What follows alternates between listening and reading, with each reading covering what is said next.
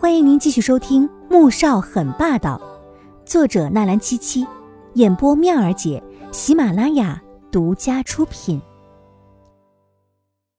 第五十六集，去被子里面坐好。这种时候，穆萧寒很上火，冲季如锦冷冷的命令。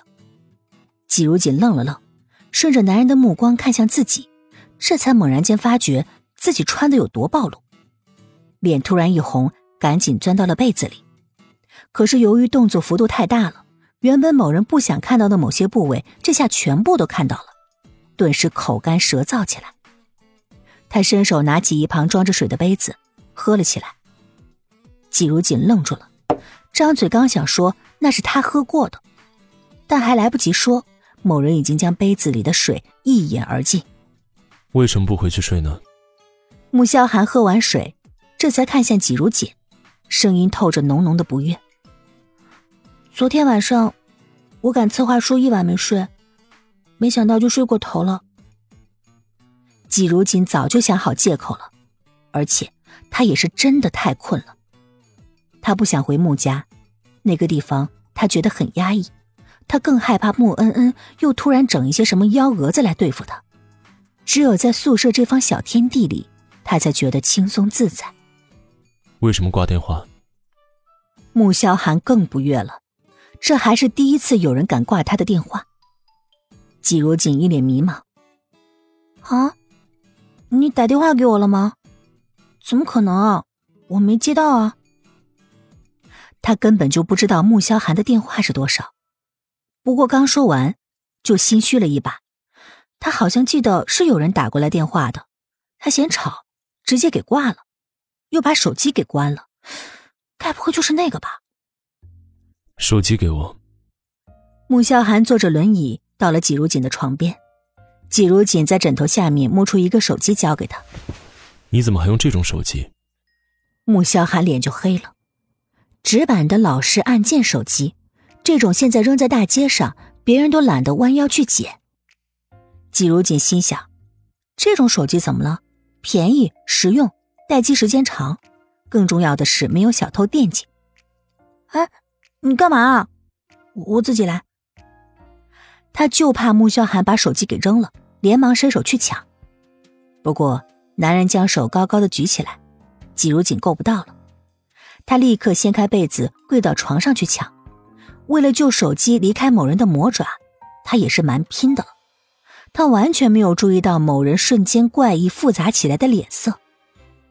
季如锦的膝盖虽然好了很多，但毕竟才一个星期呢，这么跪了没一会儿又开始疼起来，紧接着他整个人就朝前扑过去，然后被某人抱了个满怀。他吓懵了，眨了眨眼，发现自己是安然无恙的，这才松了口气。突然觉得身上热热的，尤其是头顶有一道灼烫的目光，差点没把他给烧穿了。嗯嗯，我我，他这才反应过来，自己被穆萧寒给抱着呢，指着男人，又指了指自己，脸又红又热的，说话也不利索。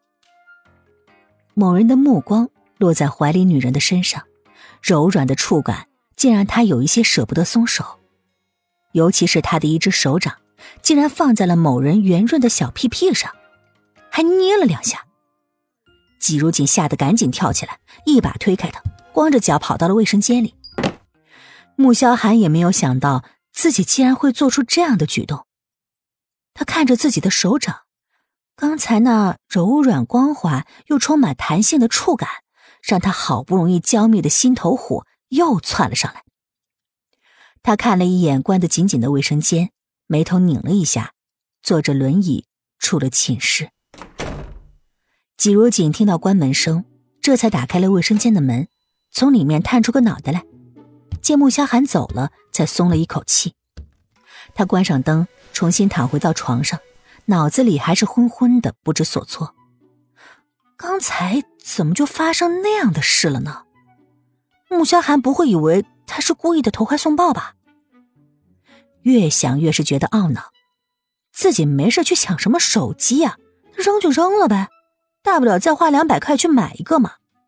现在倒好，唉，他还是不要见人了。此时，宿舍外面，穆萧寒看着刚才还亮着的灯暗下去了，神情有些复杂。先生，已经很晚了。易林走了过来，低声催促。车上，穆萧寒靠在椅背上闭目养神，脑子里却不断的闪过刚才季如锦在宿舍里发生的一幕。十年了，他有十年不曾对女人产生过感觉了。